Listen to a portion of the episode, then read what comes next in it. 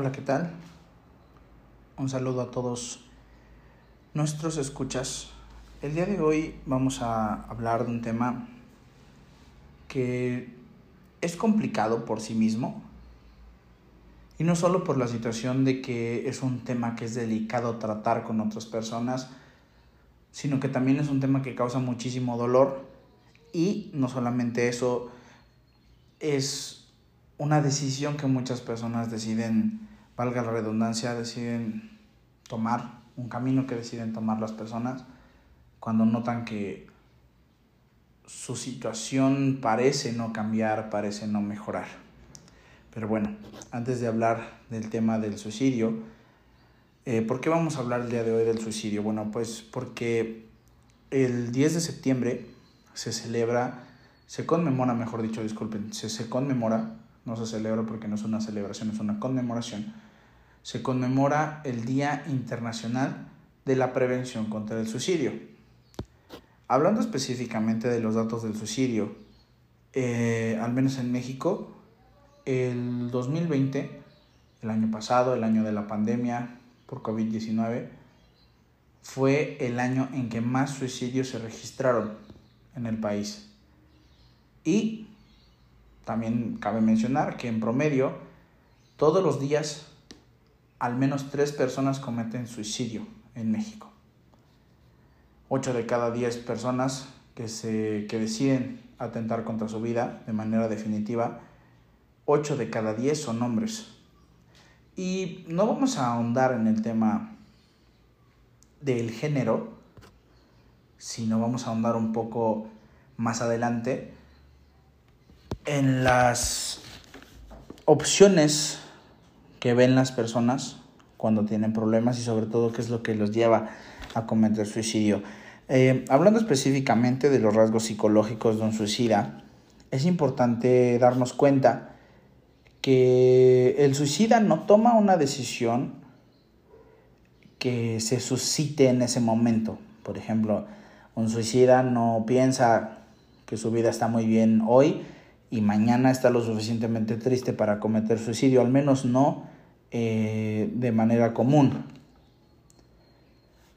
Y hablando específicamente de las razones, nosotros eh, notamos que las razones siempre tienen que ver, y es algo que yo naturalmente repito mucho cuando me tocan el tema de la, de la depresión y de la ansiedad y del el suicidio, que muchas personas se encuentran en un estado de indefensión y la situación complicada con el estado de indefensión es que nosotros, como ya lo habíamos visto en otro podcast, es, se caracteriza principalmente porque nosotros sentimos que no podemos salir adelante, que no podemos sacar los problemas, que parece que cada problema al que nosotros nos confrontamos o nos enfrentamos es un problema irresoluble y no solamente es irresoluble, sino que también representa mucho dolor para nosotros el poder enfrentarlo.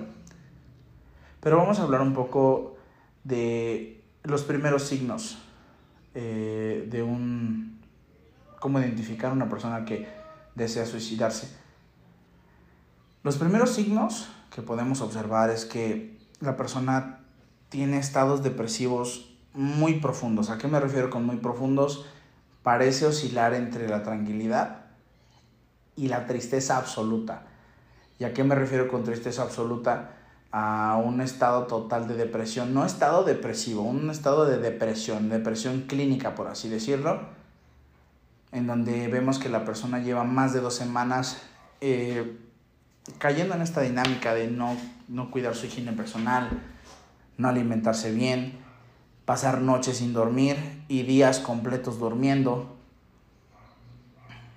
Y nosotros nos damos cuenta que la persona tiene este discurso en donde dice, que nada de lo que haga va a cambiar las cosas, que se siente totalmente incomprendido, incomprendida, que siente que la muerte parece ser una situación tentadora y sobre todo que siente que ninguna persona va a resentir que él ya no esté o que ella ya no esté. Dicen cosas, por ejemplo, de ya para qué, ya para qué lo intento, es mejor que yo ya no esté aquí, a mí nadie me va a extrañar, no le voy a hacer falta a nadie. Y la, la situación con esto es que yo siempre lo, lo he dicho con mis pacientes, que la depresión es como ponerse unos lentes en donde todo lo que vemos lo vemos de una forma negativa. Por ejemplo, una cosa tan común como la hora de la comida en donde la gente empieza a platicar de cosas comunes que le pasan en el día. Para un depresivo esa acción de platicar lo que nos pasa en el día le parece algo muy invasivo, por ejemplo, o le parece algo complicado de sobrellevar. Juzga mucho, se siente juzgado y nota que, por ejemplo, si una de las personas dice, no, pues es que la comida no estaba tan rica el otro día que fui a tal restaurante, eh, el depresivo empieza a notar que empieza a ser absolutista, ¿no? Empieza a notar que, que entonces mejor no salgas, ¿no? Nos hace esta recomendación, pues entonces no salgas a ningún restaurante, todo es, todo es negro o blanco, todo es sí o es no, todo está bien o todo está mal. Tiende a pensar en absolutos, tiende a ser muy absolutista, como les decía, y nos da señales de que la persona piensa que los absolutos son las únicas opciones. Después de esto, de todo esto que nos deja ver, la persona tiende a aislarse mucho y justamente empieza a, a pedir ayuda de una manera desesperada cuando las cosas ya están encima de él. ¿A qué me refiero? Eh, por ejemplo, si tiene deudas, que es una de las principales razones por las que los hombres mayores se suicidan. Hombres mayores me refiero a más de 45 años. Empiezan a, empiezan a decir, por favor, ayúdame, por favor, échame la mano con el dinero. Y entonces la idea de suicidarse comienza a ser una opción para ellos. Y por supuesto, la situación de pedir ayuda antes de que, de que la persona atente contra su vida siempre es una, una situación que nos puede dar mucho tiempo para, para prevenirla. Pero existe esta situación en la que se pide ayuda, hay una mejoría y de pronto caen a, una, a un bache gigantesco en donde es donde deciden, porque ellos dicen, si yo ya intenté mejorar y esto no mejoró, pues entonces la idea de, cometer suicidio se vuelve más intensa y se vuelve más práctica para ellos y es donde deciden intentar. Yo les quiero decir que no importa, no importa lo que se haga, no importa lo que se intente antes de resolver los problemas, el intentar resolver los problemas ya es una solución. Ya se puede atacar el problema que nos hace empezar a querer suicidarnos y por supuesto existe eh, esta situación en donde todos dicen es que la depresión no tiene cara. Bueno, es una generalidad que una persona que puede estar feliz, que se toma fotos antes de, de días antes de cometer suicidio y todo parece estar bien y de una noche para la otra intentó ya atentar contra su vida, hay otro factor importante que aquí vamos a mencionar, que es la ansiedad. La ansiedad como yo les digo a mis pacientes, es la mejor amiga de la depresión. Van de la mano. Mientras más deprimidos estamos, más ansiosos vamos a sentirnos. Y entre más ansiosos nos sentimos, más depresivos vamos a estar. Y algo que sucede es que la ansiedad, al ser una cosa muy sensitiva, que se siente mucho en el cuerpo, las personas tienden a hacer cosas que parecen parecen ser de un suicida, por ejemplo. Es muy, es muy común ver que hay muchas personas que sufren padecimientos de ansiedad fuertes, trastornos de ansiedad muy fuertes, que tienen los brazos, los muslos, eh, la parte baja del abdomen con cortadas pequeñas y cortas, no, Muy, no, no tan largas son los, los cortes que se hacen las personas. En Estados Unidos ese fenómeno se le llama cutting, ¿no? que es como cortando, la conjugación del verbo cortar. Y cuando vemos eso, nosotros pensamos que la persona es suicida. Y eso es un espejismo del suicidio.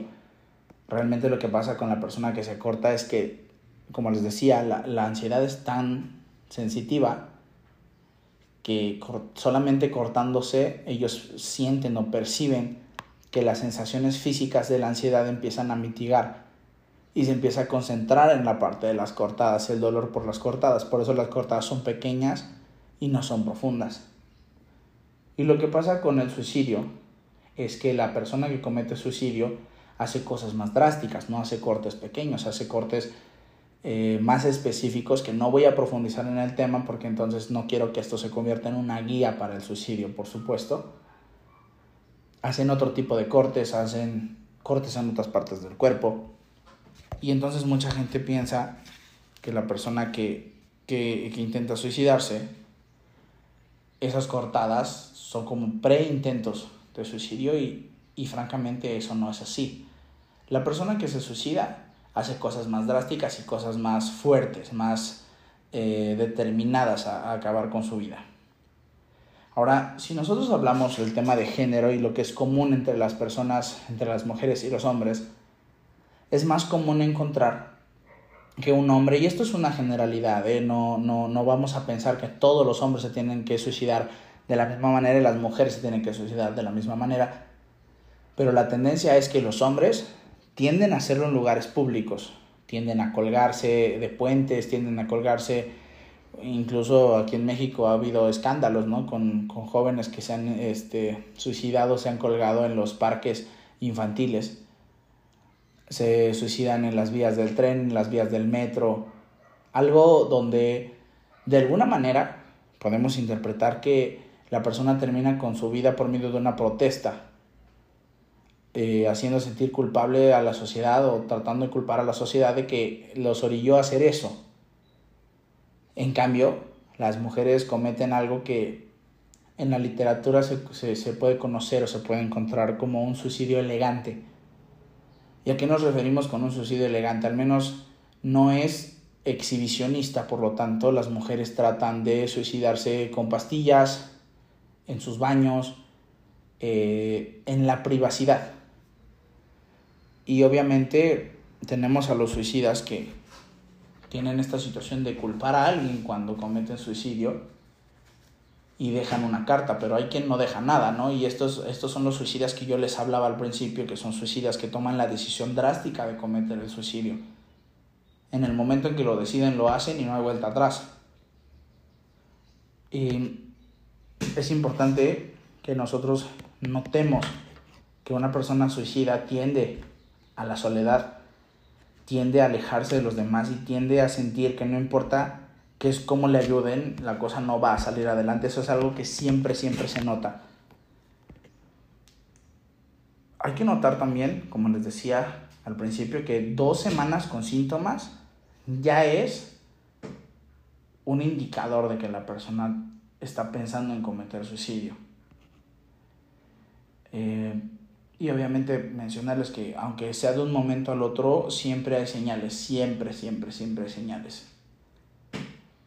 Específicamente con el tema del suicidio y el tema de los famosos, ¿no? Que nosotros hemos, hemos sabido de muchos casos de gente famosa que ha decidido acabar con su vida. Uno de ellos, sin duda, el, el que para mí causa más impacto, es el suicidio de Robin Williams justo que es, que es este, este comediante que hizo la voz del genio de la lámpara en Aladdin, que hizo el personaje de Patch Adams, una persona que, que parece ser una persona muy feliz, un comediante. En alguna entrevista él dice que le recomienda a los suicidas pensar mucho las cosas antes de cometerlas, antes de llevarlas a cabo, porque cometer suicidio es una decisión permanente para problemas temporales. Y es impactante para mí precisamente porque la forma en la que él aborda el tema del suicidio lo aborda dándonos a entender que todos los problemas que nosotros tenemos, al menos en este momento, van a tender a resolverse. No va a ser una situación que va a durar toda la vida y de manera paradójica él termina con su vida suicidándose. También existe, existe el tema del suicidio cuando se trata, y es un tema a lo mejor un poco más escabroso, pero hay que tocarlo, del suicidio por auto del suicidio, perdón, por asfixia autoerótica. ¿Y a qué me refiero con esto? Que hay personas que tienen prácticas sexuales que les vamos a llamar poco comunes, y deciden que colgarse mientras realizan actos sexuales les va a hacer llegar a un orgasmo más fuerte, más profundo, más intenso. Y hay personas que simplemente se les pasa la mano y terminan acabando con su vida. Uno de ellos es eh, David Carradine, uno de los, de los suicidios por asfixia autoerótica más sonados que existen. Y también es importante que lo mencionemos así, porque normalmente estas personas que llegan a acabar con su vida de esta forma es porque, como les decía, son absolutistas. Los suicidas son absolutistas. Tienden a ser absolutistas, mejor dicho. Y una persona que lleva a ese nivel su actividad sexual, pues es complicado controlar las cosas. También vamos a hablar un poco de, de, de que en México la segunda causa de muerte entre personas jóvenes de entre 15 y 35 años es precisamente el suicidio. Y la primera causa de muerte, no sé si ustedes lo sepan, pero es, las muertes por accidente automovilístico. Algo que ustedes saben que es una, es una actividad de riesgo que muchos jóvenes llevan a cabo, alcoholizarse y después conducir autos. Esa es la primera causa de muerte en México y la segunda es el suicidio. Y cuando nosotros hablamos del suicidio de personas jóvenes, pareciera que estamos hablando de un tema que no se ve, no existe, pensar o, o, darnos cuenta que las personas jóvenes son las personas que tienden a cometer más suicidio, pero vamos a hablar específicamente de qué es lo que le lleva a una persona joven a cometer suicidio. Principalmente son los temas que tienen que ver con un despertar emocional. ¿Y a qué me refiero con el despertar emocional? Me refiero a que la persona comienza a experimentar emociones de manera muy intensa y de manera muy poco manejable.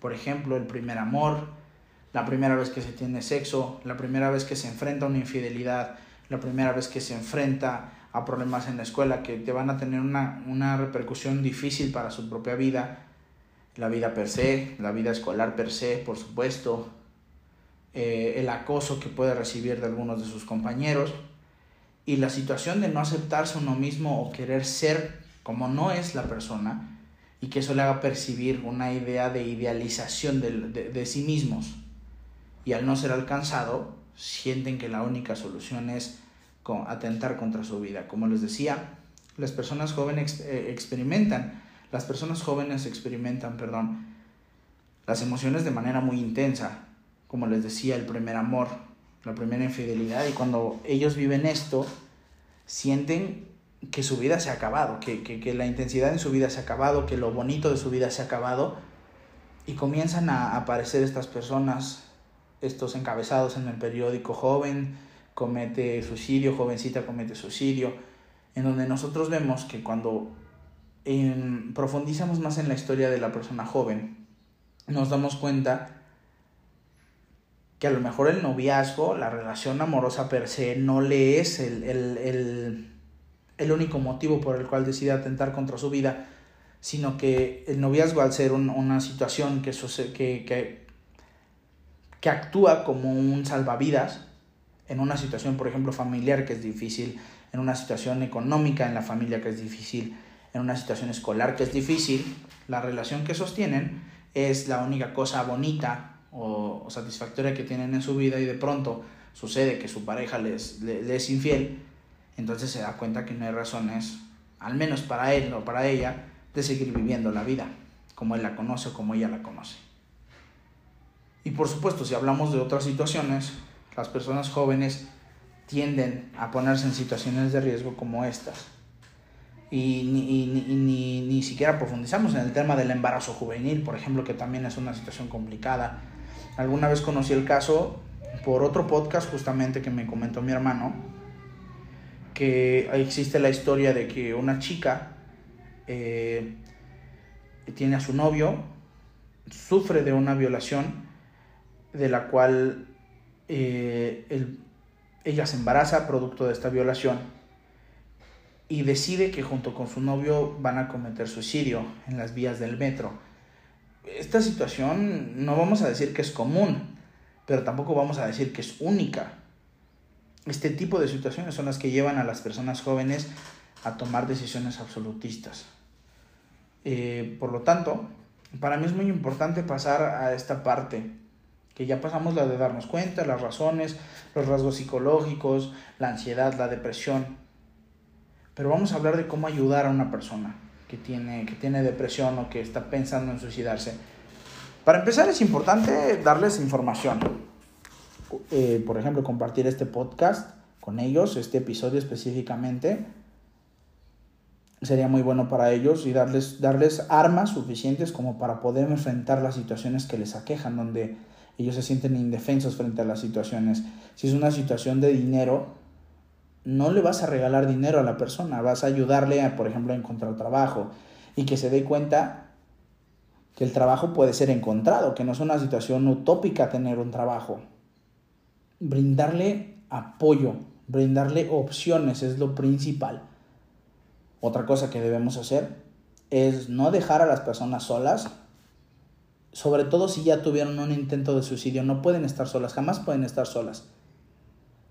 Es importante que nosotros nos demos cuenta que cualquier sacrificio como red de apoyo de una persona suicida o de, de alguien que ya intentó suicidarse, es que no importa el sacrificio que para nosotros represente como su red de apoyo, nosotros vamos a estar ahí para ellos.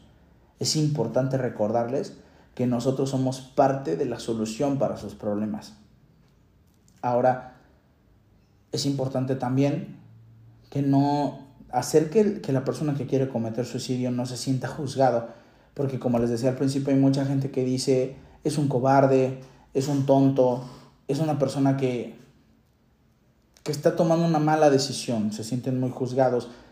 Y cuando se habla de suicidio se habla mucho de temas absolutos, o eres tonto o eres este cobarde.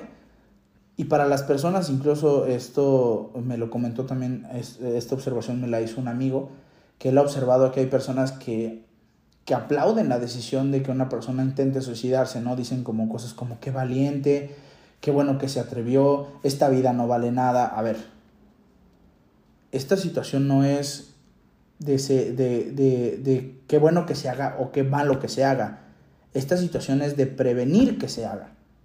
Por lo tanto, es importante que nosotros no hagamos, no hagamos eh, comentarios y no externemos nuestras opiniones absolutistas frente al tema del suicidio.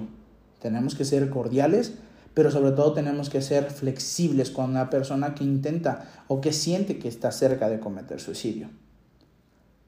Por último, siempre hay que pensar en las instituciones que nos pueden brindar ayuda. Existen en todos lados hospitales públicos, servicios de salud mental públicos, gratuitos. Específicamente en México existe algo que se llama la línea de la vida. Eso es algo que si ustedes lo googlean lo pueden encontrar muy fácilmente. La línea de la vida es una, es una línea telefónica que le ayuda a personas que, entran en crisis y que buscan cometer suicidio. Y por último, estamos los psicólogos, los psiquiatras también están disponibles para ayudar a las personas que, que, intentan cometer suicidio y recordarles siempre que todo lo que ellos piensan es algo que está pasando en este momento, que no va a seguir a lo largo de toda su vida.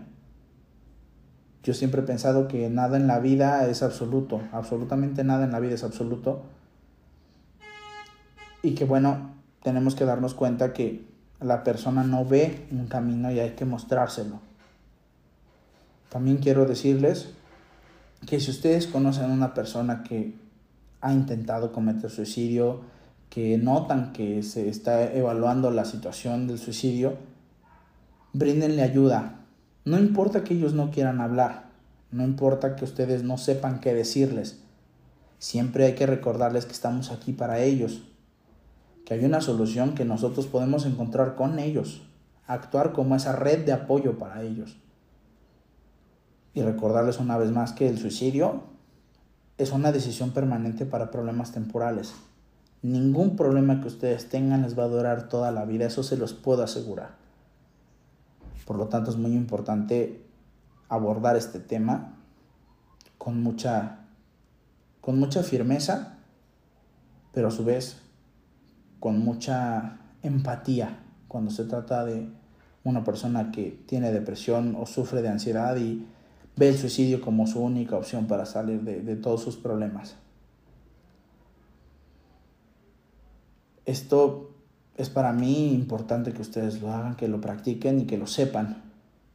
Por lo tanto, les vuelvo a insistir que compartir esta información siempre va a ayudar a salvar vidas. Espero que este tema tan complicado no sea difícil para ustedes de escuchar y si lo es, busquen ayuda. Busquen a alguien que les pueda brindar ese apoyo que ustedes necesitan. Y bueno, recordarles que en mí, su servidor Francisco Díaz, pueden encontrar esa ayuda. Yo estoy aquí para ustedes, la psicóloga Frida está aquí para ustedes y yo sé que las personas que los aman están ahí para ustedes. Todo tiene una solución y juntos la podemos encontrar. Les agradezco muchísimo que hayan escuchado este episodio y les vuelvo a insistir, compártanlo con alguien que ustedes crean que lo necesita. Muchas gracias y nos estamos viendo pronto.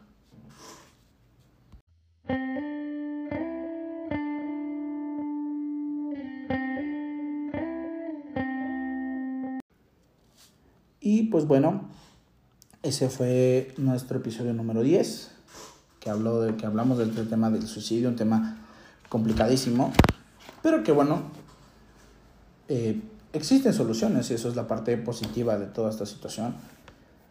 Es prevenible, por supuesto, y pueden ayudar a las personas que lo necesitan. Yo eh, les quiero insistir mucho con esta parte de compartir este podcast, compartir este episodio específicamente con personas que ustedes notan que lo necesitan porque después de que sucede ya no hay vuelta atrás y eso es mucho más complicado.